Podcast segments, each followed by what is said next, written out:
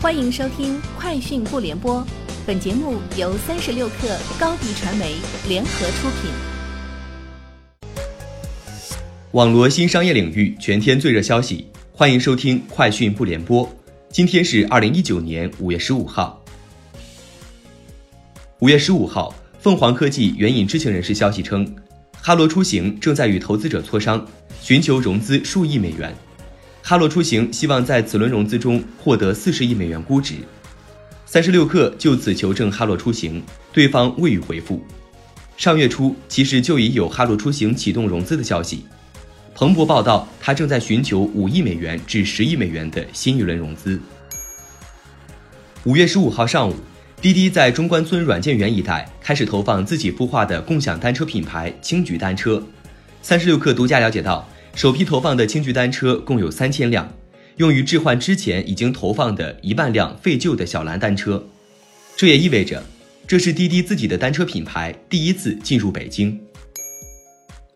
特斯拉证实将所有版本 Model 3车型的售价提高四百美元，而目前在网上能够订购到的最便宜的 Model 3版本售价三万九千九百美元。这距离该公司推出售价三点五万美元的号称大众版的 Model 3还不到三个月。特斯拉早就承诺推出大众版的 Model 3，但在 Model 3推出的头两年中，只生产了更昂贵的版本。一个月前，该公司停止这款售价三点五万美元汽车的在线销售。从小米印度公司获悉，为方便顾客购买手机，继续拓展线下零售业务，公司在印度推出了智能手机自动售货机。这款名为“米快递”的自动售货机库存容量近二百件，包括智能手机和大小相当的手机配件等。消费者可以使用智能手机支付、现金、借记卡、信用卡等方式进行支付。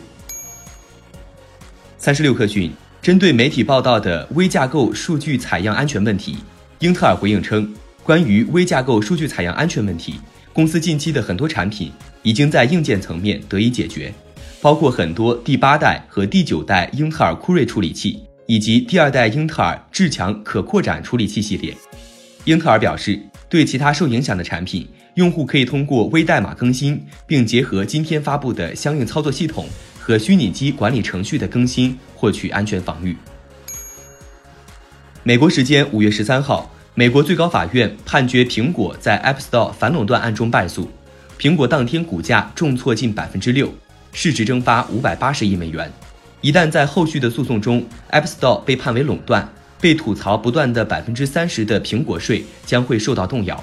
而 App Store 是苹果服务营收的首要来源，App Store 反垄断案可能危及苹果正在进行的转型。据国外媒体报道，SpaceX 公司首席执行官埃隆·马斯克证实，该公司正在位于佛罗里达州的一处工厂制造第二艘星际飞船原型。目前已经处于组装的早期阶段。这艘星际飞船原型与德克萨斯州南部正在制造的原型并无二致。马斯克在2018年12月表示，对于 SpaceX 在2020年底前首次尝试将星际飞船原型发射入轨，他有六成把握。据外媒，李开复将关闭创新工厂硅谷总部，该总部设立于2013年，几个月前主管 Chris 已离职。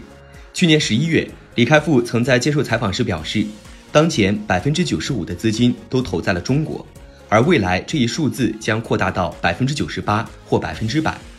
他说，美国的政策迫使其公司在美国寻找聪明的中国技术人才，然后把他们带回中国。以上就是今天节目的全部内容，明天见。欢迎加入三十六氪官方社群。添加微信 hello 三十六克 h e l l o 三六 k 二，获取独家商业资讯，听大咖讲风口，聊创业，和上万客友一起交流学习。高迪传媒，我们制造影响力。商务合作，请关注新浪微博高迪传媒。